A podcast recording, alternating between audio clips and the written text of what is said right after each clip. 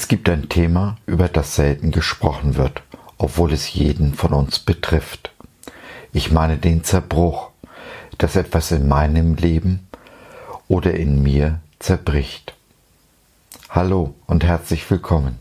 Ich bin Josef und ich freue mich, dass du dich zu meinem Podcast reingeklickt hast. Schön, dass du dabei bist. Lasst uns sehen, was die Bibel zum Thema Zerbruch zu sagen hat, wozu das Leid gut sein soll jetzt.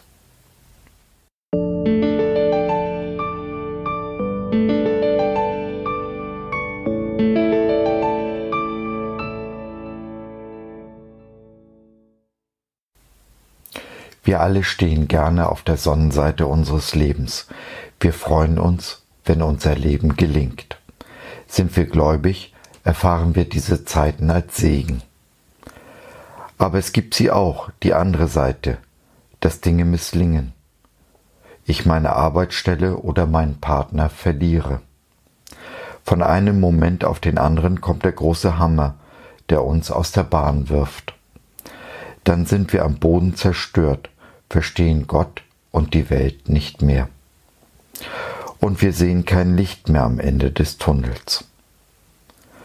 So erstaunlich das klingt, aber auch diese Zeiten werden uns zum Segen, weil der Vater auch in diesen Situationen uns ganz nahe ist, uns förmlich durch diese harten Zeiten hindurchträgt und uns tröstet.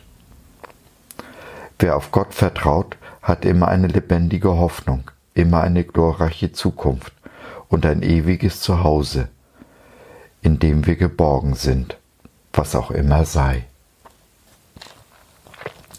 Es ist nun mal so, wir leben in einer gefallenen Welt, die böse und sündig ist. Jeden Tag werden Menschen an uns schuldig, genau wie wir an ihnen.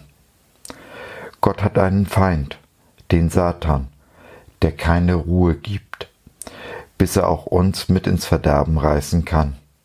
Jesus nennt ihn Fürst dieser Welt, weil er in dieser Welt regiert. Du brauchst doch nur eine Zeitung aufzuschlagen oder dir die Nachrichten anzusehen, um festzustellen, dass das Böse regiert. Und wenn du die Zeitung zuklappst, fängst du vielleicht einen Streit mit deiner Frau an. Und siehe da, der Feind triumphiert, sogar in deinen eigenen vier Wänden. Durch Jesu Tod und Auferstehung ist der Feind besiegt. Aber diese Welt darf er noch eine kleine Weile regieren, und sein Bestreben ist es, dich und mich mit ihm in den Abgrund zu ziehen.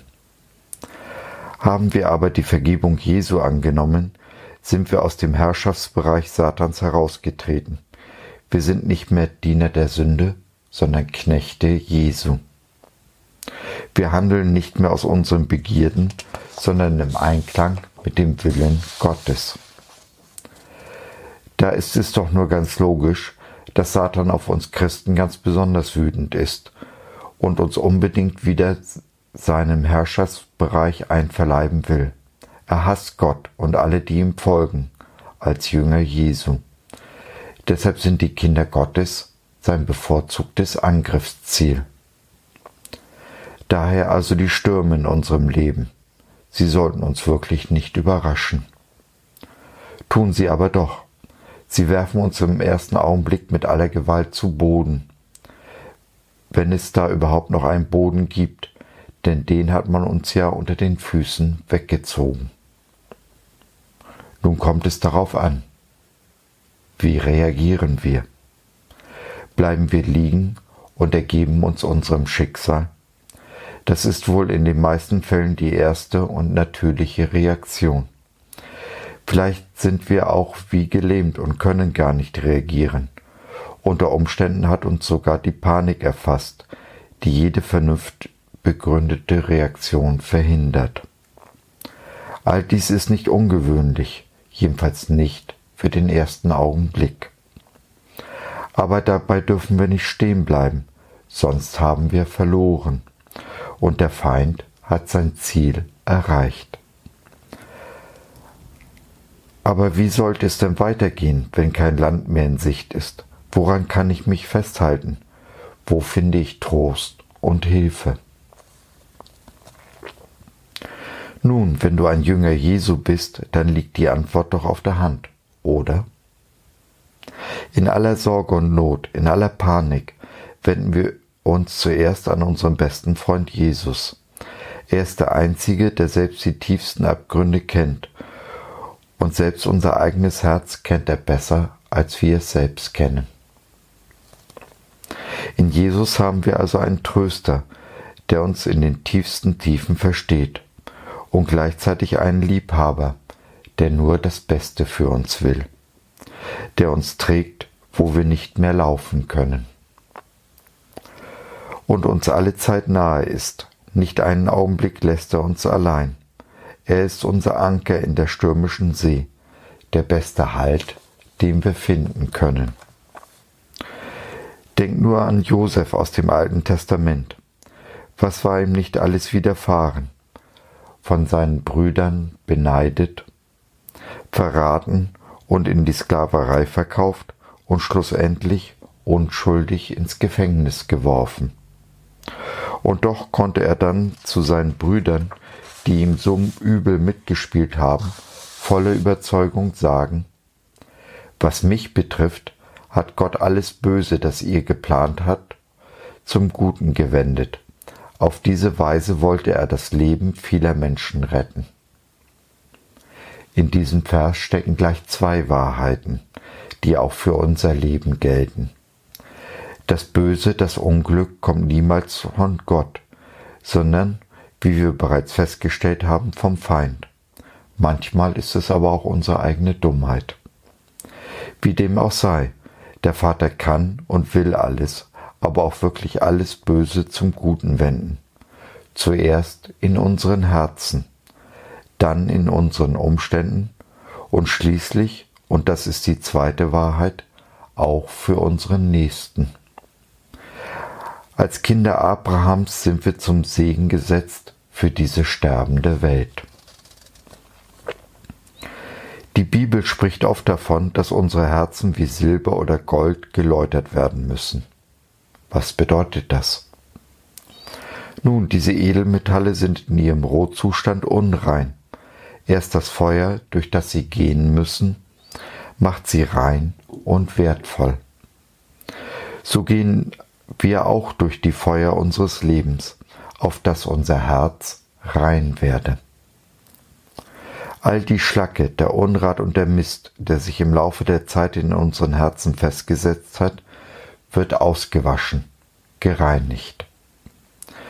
Und dies geschieht durch den Zerbruch, den wir erleben und alle nicht mögen, der, der aber gleichwohl wichtig ist für unser geistliches Leben und unsere Reife.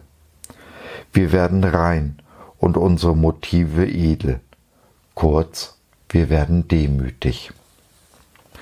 Es sind die Stürme des Lebens, die uns zu dem Menschen machen, den der Vater sich für uns vorstellt. Wenn wir die Lektionen daraus dankbar annehmen, werden wir wachsen und reifen und schließlich gestärkt aus der ganzen Situation hervorgehen.